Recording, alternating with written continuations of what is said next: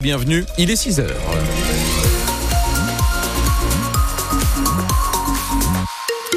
Donc la route, des difficultés forcément sur la 25, notamment sur la 2 également et sur la 26 avec des opérations menées par les agriculteurs. Attention, ça circule très très mal à ces endroits-là. On y revient dans un court instant. Thomas, la météo. La météo, c'est un temps gris aujourd'hui avec euh, des bandes de brouillard, quelques brumes qui se promènent euh, sur euh, l'ensemble de la région. Hein. Je suis en train de regarder les cartes. A priori, ça dans pas mal d'endroits de la Vénois jusqu'au Dunkerquois. Temps gris aujourd'hui avec quelques pluies éparses éventuellement et des températures un peu plus fraîches entre 4 et 7 degrés ce matin, entre 6 et 7 cet après-midi. Thomas, les agriculteurs transmettent leurs doléances au gouvernement. Hier soir, la FNSEA et les jeunes agriculteurs ont envoyé à Matignon une liste de demandes rejointes désormais par la Confédération paysanne. Les deux syndicats réclament des aides d'urgence pour les secteurs en crise, des garanties sur les rémunérations ainsi qu'un chantier de réduction des normes. Ces revendications que l'on entend depuis plusieurs jours, notamment sur les routes du Nord et du Pas-de-Calais. Certains axes, on le disait, vont encore rester bloqués aujourd'hui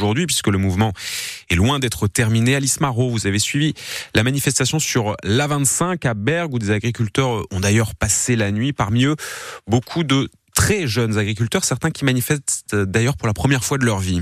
Ils ont passé la nuit dans des bétaillères au milieu de l'autoroute A25, protégés du vent par des bottes de paille. On s'installe là. S'il faut rester, nous on restera. Et c'est une première pour Tanguy et Charles, 18 et 21 ans. Tous les deux sont originaires des Flandres. Ils sont venus défendre le métier d'agriculteur. Le matériel, le monde agricole, euh, c'est un beau monde. Ce métier, c'est celui de leurs parents le leur aussi bientôt. C'est surtout parce qu'on est passionné et qu'on a encore envie d'exercer ce métier demain.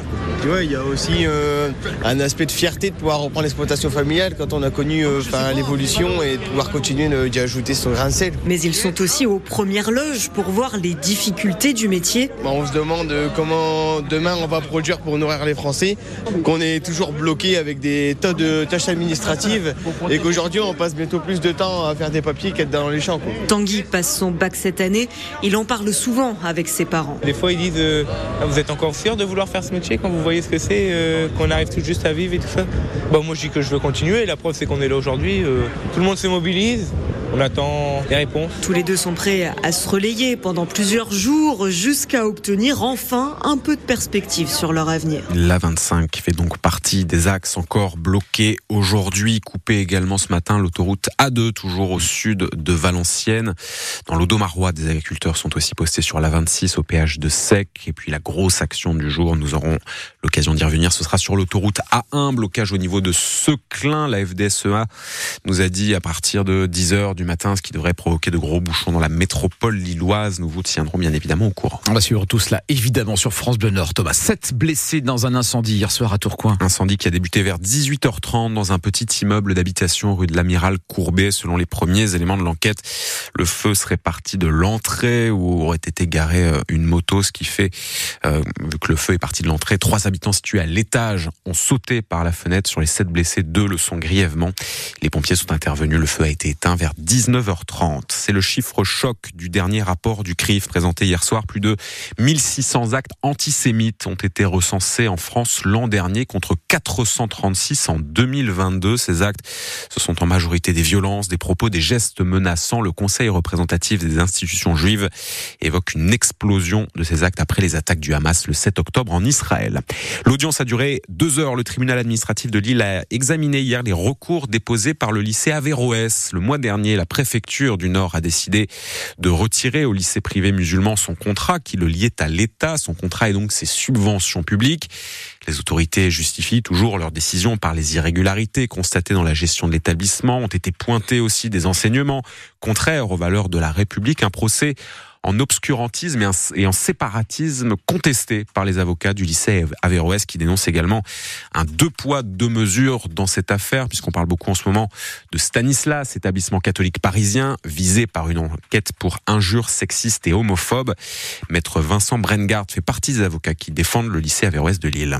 Évidemment que plane sur les débats euh, l'ombre d'un deux poids, deux mesures par rapport au lycée Stanislas. Maintenant, euh, le deux poids, deux mesures doit être nuancé par le fait que s'agissant euh, du lycée Averroès, en fait, il n'y a même pas matière à pouvoir discuter du bien fondé de la mesure de résiliation. Mais c'est vrai que on peut penser en tout cas que si l'établissement Averroès n'était pas un établissement musulman, il n'aurait probablement pas été fermé et pas, en tout cas, son contrat d'association n'aurait pas été résilié par la préfecture. Après l'audience d'hier, la décision du tribunal administratif a été mise en délibéré. Elle ne devrait pas être rendue avant plusieurs jours.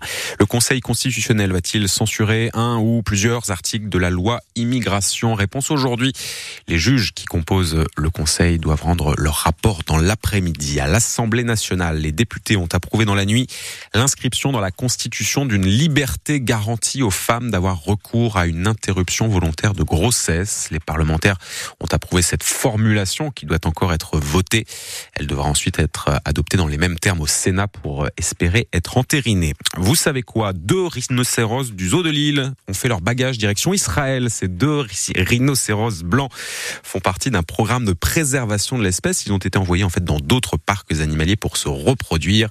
On vous explique comment s'est organisé leur départ à 6h15 parce que finalement euh, déplacer deux rhinocéros blancs, ça demande un petit peu de logistique. Bon, on verra ça tout cela, si Ricard avec impatience, euh, Thomas. Pas de miracle pour les amateurs de Fény Aulnois en Coupe de France de football. En 16e de finale hier soir à Maubeuge, le club de National 2 s'est incliné face à Montpellier, équipe de Ligue 1, une défaite 4-0 qui symbolise bien au final les trois divisions d'écart entre les deux clubs.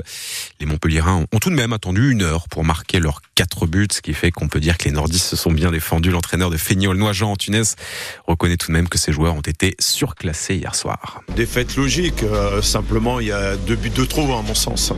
Voilà, c'est surtout ça. Après, la défaite est, logique par rapport à l'équipe qui était en face de nous, qui nous a respecté, plus que respecté, puisqu'ils n'ont pas lâché le match du tout. Euh, ils ont fait leur match qu'ils devaient faire.